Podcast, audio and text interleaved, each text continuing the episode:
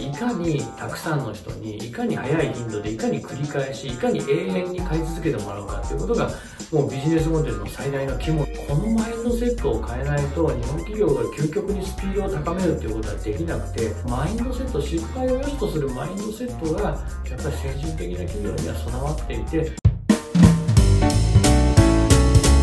スパイダーチャンネル。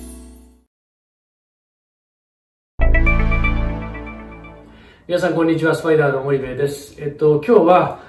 えー、先進グローバル消費財メーカーから学ぶ3つの KSF、えー、キーサクセスファクター、主要成功要因についてお話をしたいと思います。で、今回から4回ぐらいに分けて、この先進グローバル消費財メーカーからキーサクセスファクターを学んでいこうと思うんですが、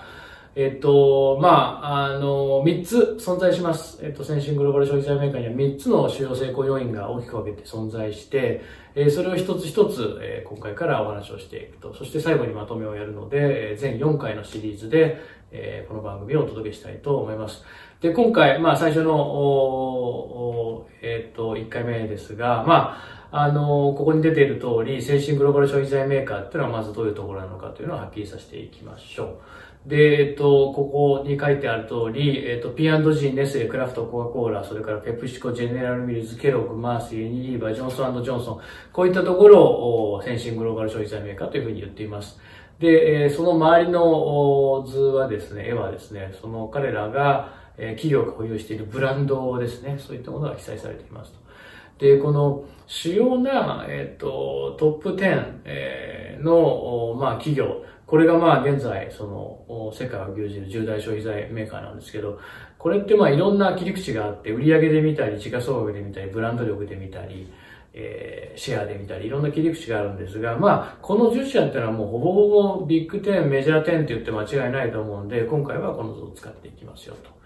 で、こういう企業のアジア新興国市場における主要成功要因の一つ目なんですが、えっと、まあ、結論から言うと、えっと、早期進出がやっぱりできたっていうことが一つの成功要因なんですよね。我々日本企業よりも早く出たと、それによって先駆者メリットをやっぱりすごく受けている。で、それが今のアジア新興国市場でも備わっていて、で、彼らはですね、えっと、1980年代後半からもう中国やあの ASEAN の市場に出てるんですよね。まだ日本企業が、え生産拠点としてしか進出をしてなかった時代、え、1980年代後半なんて言ったら中国なんていうのはもう生産拠点であってそこで物を売るなんていうのはもうまず、え、ない時代であり、え、2000年代入ってからでも債権回収の問題どうするんだっていうことを言ってましたから、え、日本企業と比べるとやっぱり20年ぐらいは、えー、遅れてしまっていると。えー、あの、遅れてしまっていると。で、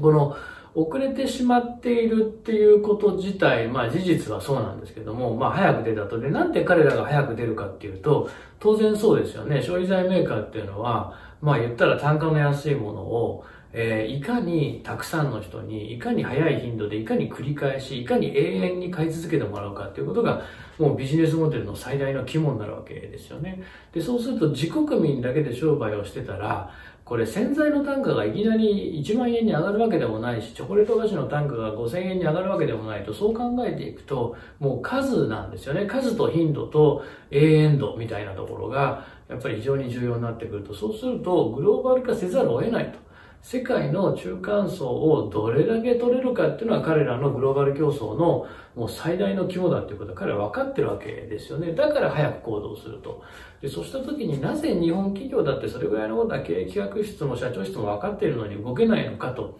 いうことの問題の方が僕は重要で、えっと、キーサクセスファクターとしては進出が早かったんですが、えっと、皆さんに今日そのお話ししたいのは、その早いという判断をした裏には、どんな理由があったのかと。ここがやっぱりすごく重要で、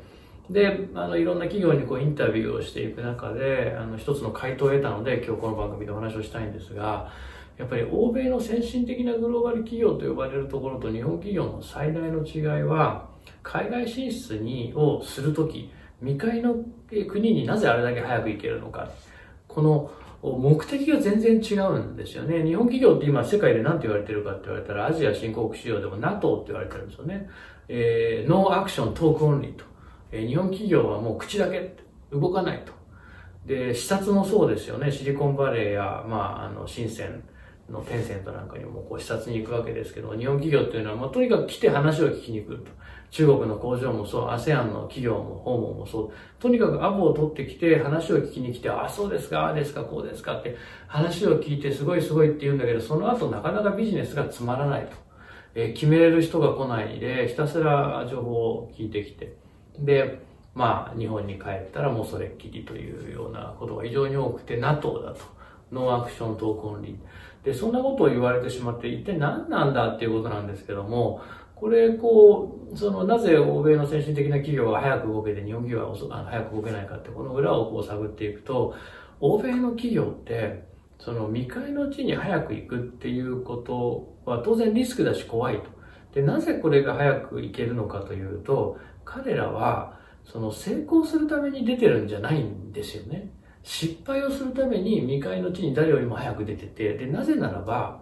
その、誰よりも早くその地に出て、誰よりも早くその地で失敗をする。で、それが誰よりも早くノウハウを得て、強いては最終的に誰よりも早く成功することにつながるんだっていうマインドセットがもう明確にあって、なので先進グローバル消費財メーカーは未開の地にどんどん出ていくと。で、一方で日本企業っていうのは失敗が許されないと。本社に戦略がない割には、駐在員を送り込んで、お前気合と根性で何とかしろよと失敗するのよ。失敗したら日本に帰ってきた時に席ないぞって言って送り出されるわけですよね。で、その中でなかなかこう失敗ができないので進出も遅れる。石橋を叩いて渡る。まあ石橋を叩いて渡ること自体私も好きだし悪くはないと。ただ、えっと、そういうマインドセットを変えなければ、もうこのグローバル競争で欧米の先進企業とはやっぱ戦っていけない、もう違うゲームをやってるんですよね。彼らは早く失敗して、早く学んで、えー、早くノウハウをつけて、早く勝つんだってやってる時に、どうやったら失敗しない方法があるんだろうかってこう探してるわけなんですけども、失敗しちゃった方が失敗しない方法を探せるってのは早いに決まってるわけで、失敗しないようにどうしたらいいんだってやったってですね、これは、まあ、あまり意味がなくて、ここはやっぱりすごく大きなあのマインドセットで、で、一方で欧米のその企業は別に神風特攻隊でうわーって言ってるんじゃなくて、ちゃんと仮説を持って、その仮説の検証をして、はい、仮説がずれたとまた、じゃあ仮説を変えて、また進んでいくっていう、この繰り返しを早くからやるからノウハウが身につくっていう、この全くの違いで、やっぱりこのマインドセットを変えないと日本企業が究極にスピードを高めるっていうことはできなくて昔から言われてるわけですよね日本企業は決断が遅いと、えー、とにかく動きが遅いってこれって別にハンコ社会が邪魔してるとかどうのこうのっていうんではなくてこのマインドセット失敗を良しとするマインドセットがやっぱり先進的な企業には備わっていて日本企業には備わっていないというのが一つの大きな要因だというふうに私は理解をしています。えー、それでは、まあ、第1回目、先進グローバル消費財メーカーから学ぶ3つのキーサクセスファクター、第1回目はこれぐらいにして、次回第2回目の要因、えー、第2回目は2個目の要因についてお話をしたいと思います。えー、それではまた皆さん次回お会いいたしましょう。